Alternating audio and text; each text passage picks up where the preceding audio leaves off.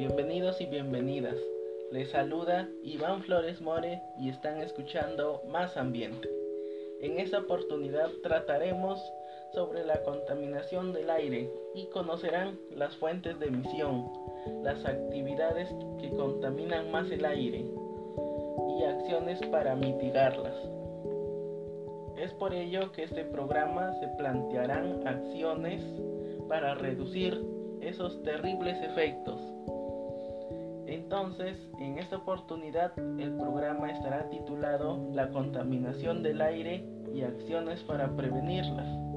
Pero antes de empezar, quisiera decirles a ustedes oyentes que este podcast está hecho para concientizar a ustedes acerca de las malas acciones que comete el hombre y que afecta al ambiente y a su propia salud.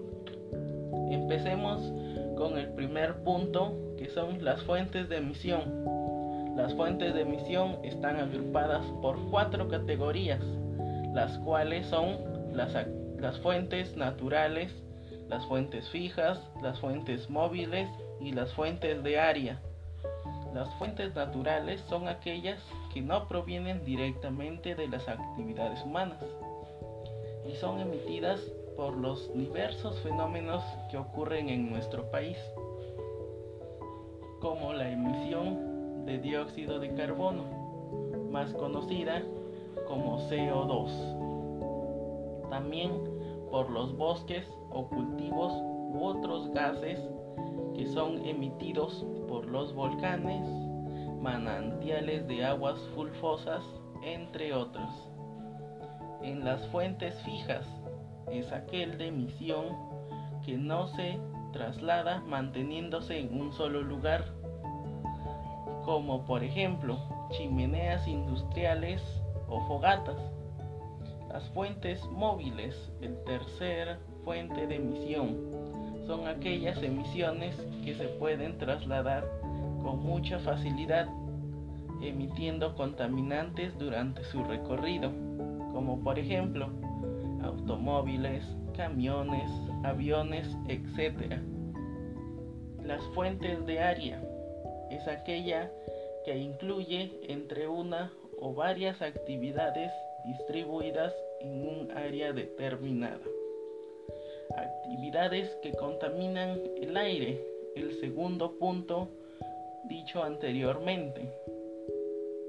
Las actividades económicas son las que más contaminan el aire que nosotros respiramos, ya que concentran o tienen varias actividades y entre ellas hay las industrias, los sectores de la agricultura y el transporte las industrias, las cuales botan humos contaminantes, pero en algunos casos hay industrias de plomo o fábricas de plomo. Los sectores de la agricultura, la cual contamina mediante las máquinas que se utilizan para sembrar y cosechar el alimento, además del uso de pesticidas u otros elementos químicos que contaminan el aire y el suelo.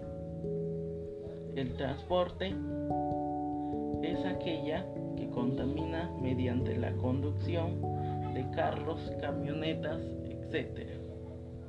Ahora continuamos con el tercer punto, que son las acciones para mitigar.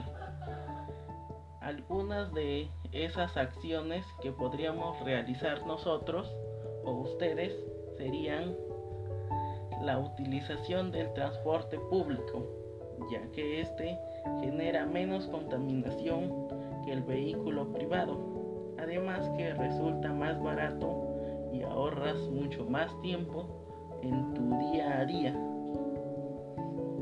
También el reciclaje, ya que nos ayuda a evitar la explotación de los recursos naturales que tiene el Perú y reduciría la cantidad de desechos sólidos. Luego está la compra de productos locales. Esta ofrece como beneficio menor intermediación de, en prácticas agropecuarias ecológicas y un comercio justo e informado.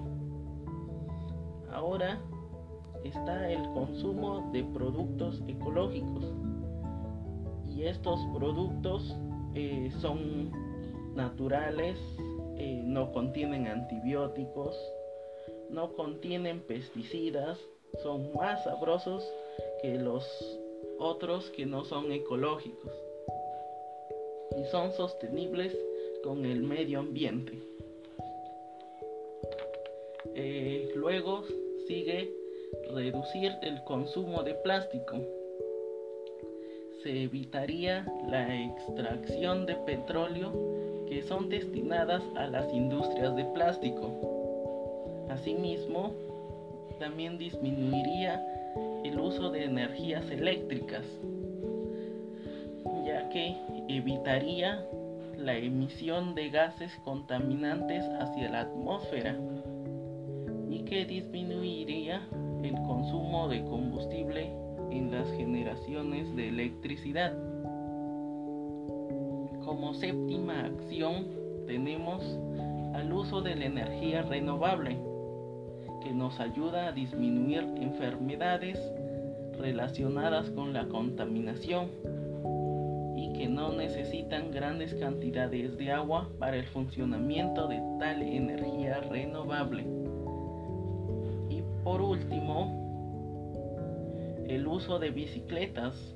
Esta acción es muy importante ya que te ayuda a mejorar tu salud física y emocional, ya que no contamina, no emites gases del efecto invernadero y no consume y, te consume a usted energías humanas y no genera ruido. Con todo esto mencionado, estoy muy seguro que ustedes, mis oyentes, reflexionarán y pondrán en práctica una a una de estas acciones en su vida diaria. Y bueno, hasta aquí ha llegado nuestro programa.